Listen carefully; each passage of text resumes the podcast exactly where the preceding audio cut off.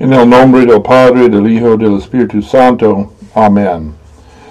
Por toda la tierra ha salido la voz de ellos, y hasta los fines de la tierra sus palabras.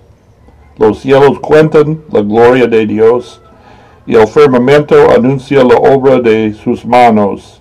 Aleluya, aleluya. Yo os elegí a vosotros, y os he puesto para que vayáis y llevéis fruto, y vuestro fruto permanezca. Aleluya.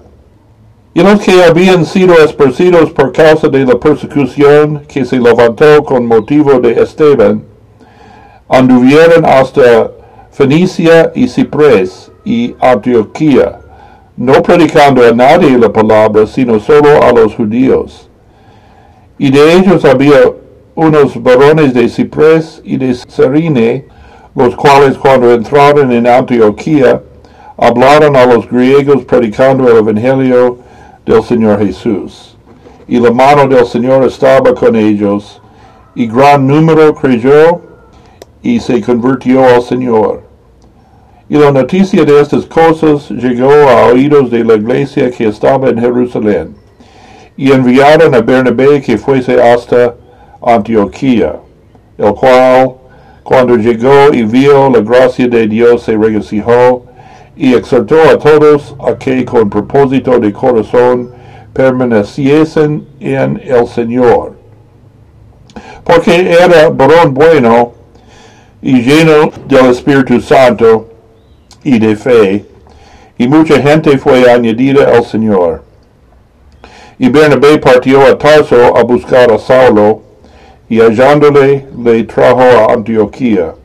Y sucedió que por todo un año se congregaron allí en la iglesia, enseñaron a mucha gente, y los discípulos fueron llamados cristianos por primera vez en Antioquía.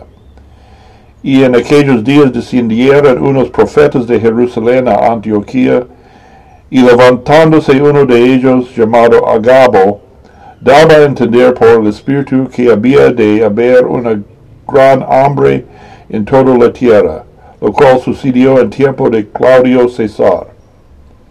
Entonces los discípulos, cada uno conforme a lo que tenía, determinaron enviar ayuda a los hermanos que habitaban en Judía, lo cual también hicieron enviándolo a los ancianos por mano de Bernabé y de Saulo. Hechos 11, 19 y 30. Aunque la persecución en Jerusalén dispersa a los creyentes, Dios la usa para proclamar el Evangelio en otras partes. El relato de Lucas ya aclara que la palabra de Dios, en que el Espíritu Santo fue vivo y activo, no podría ser retenida en Jerusalén. Antioquía era una ciudad hermosa y un importante centro comercial a través de su puerta Seleucia, famosa por su arte y literatura, pero infame por su lujo y los vicios asociados. Bernabé fue enviado por la iglesia en Jerusalén a Antioquía, donde llamado personas afuera del pueblo judío a la fe en Jesucristo.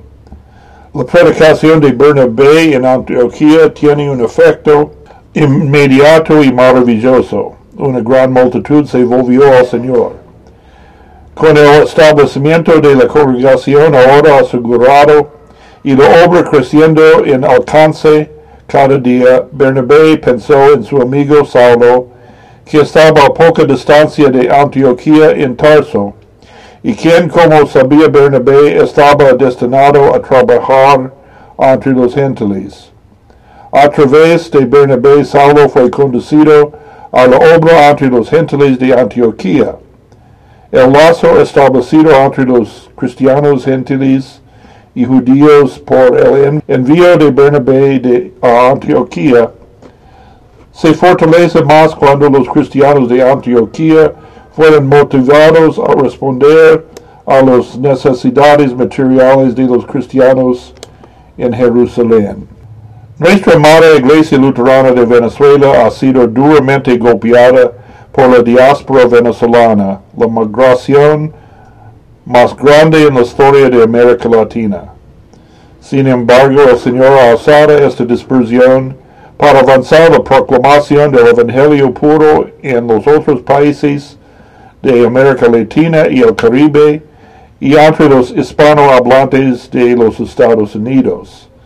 Debemos orar por las comunidades de luteranos venezolanos en Perú, Chile y Bolivia que dan testimonio de Cristo a sus vecinos y también aprovechen las oportunidades a ayudar a los que quedan en Venezuela. También los pastores luteranos venezolanos en el exterior, Sergio Maita en la República Dominicana, su hermano Arturo Maita en Puerto Rico, Isaac Machado en España, Adrián Ventura y Obed Coronado en Chile, Jesús Ricardo Granado en Memphis, Tennessee, y Alfonso, Alfonso Prada en Milwaukee, Wisconsin. Y también los seminaristas venezolanos en el Seminario Concordia Reformador en la República Dominicana. Josué Ventura, Carlos Ventura y Francisco Rafael Flores.